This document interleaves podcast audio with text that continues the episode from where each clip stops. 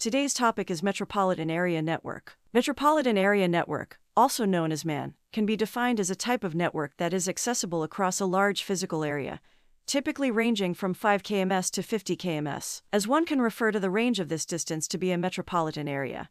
This network is named as Metropolitan Area Network. MAN can enable the communication systems of numerous nodes in the said range, and so it is commonly used for generating networks in a large office area, for various buildings in an academic institution, and even for industrial purposes. For this reason, this network is also called a campus network. How does Metropolitan Area Network work? Manner the Metropolitan Area Network is classified to be smaller than the Wide Area Network, which can be accessed in a larger area than a metropolitan range, while being larger than the Local Area Network, which can be accessed only in a small geographical area. This type of network is not usually generated and maintained by one organization. Whereas, the network placement and maintenance handling is carried out by either the Internet Service Providing Company, or a network team employed by the group of organizations that are intending to use this network for their organizational purposes. This network range can provide accessibility to an area that can be qualified as a middle sized town. It is famous for its ability to provide high speed transmission through the internet by sharing the resources transversely through the network. The resource sharing can be internally done, and also by connecting the MAN to some other neighbor network. Another way to create it is by linking and lining up several local area networks in a specific geographical area. This network can also be made wireless and it is termed as wireless metropolitan area networks. Similar to a normal MAN based network, WMAN can be implemented with wireless connectivity for the said network. It is achieved by using wireless transmission media like broadband or radio waves. For the wired networks, the cables are typical of the type fiber optics where infrared light is put to use for network communication and data transmission. One can choose a wireless metropolitan area network over the MAN for its ability to provide high speed internet service. Advantages of MAN. Given below are the advantages mentioned. Less expensive, it is the preferred type of network for a larger area application, as it takes lesser cost for implementation. It costs less for integrating other types of area networks with MAN as well. Better efficiency in data transmission, given the need for the network to cover a larger physical area this network has far better performance and efficiency in terms of data transmission. Faster communication, like any other network.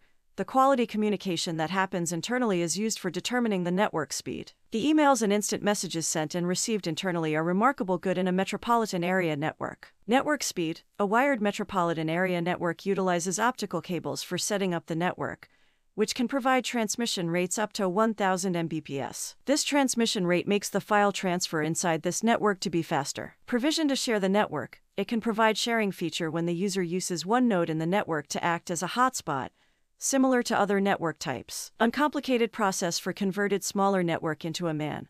When the network admin or the network handling team decides to link a couple or more of the LAN networks in order to form one large MAN, the conversion process, is effortless in nature. Secure network, it is one amongst the very few network that come with high security features. Applications of metropolitan area network. This type is used in a variety of places. 1. Television cable networks. Television cable networks are an example of wired metropolitan area network, where the network can transmit contents across the town or city with the help of cables.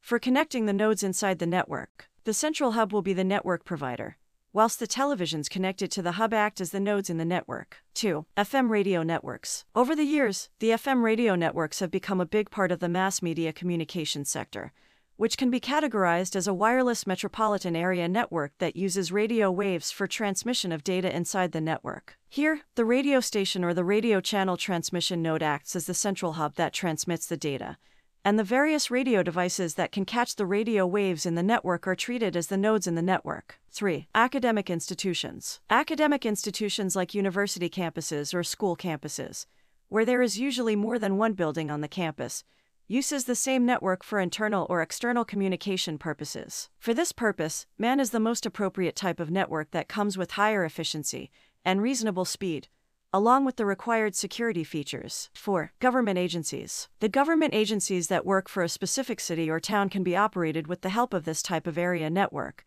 as it enables the employees to stay connected. As this doesn't require a wide area network and local area network will not be sufficient for establishing an efficient communication method. It is the best way to go. 5. Airports, railway stations, bus stations. As it is a well known fact that the various ports of transportation, like airports, railways, bus transports, etc., are typically operated in a larger geographical area. Local area network will not be sufficient for a successful transmission across the station. Hence, it is safer to pick the metropolitan area network for setting up communication for this purpose. Conclusion To conclude, metropolitan area network comes in handy when the communication area is larger for the local area network to handle and lesser than it is required for the wide area network to transmit. This type of area network can also be connected with other area networks if need be, making it more scalable than another type of networks.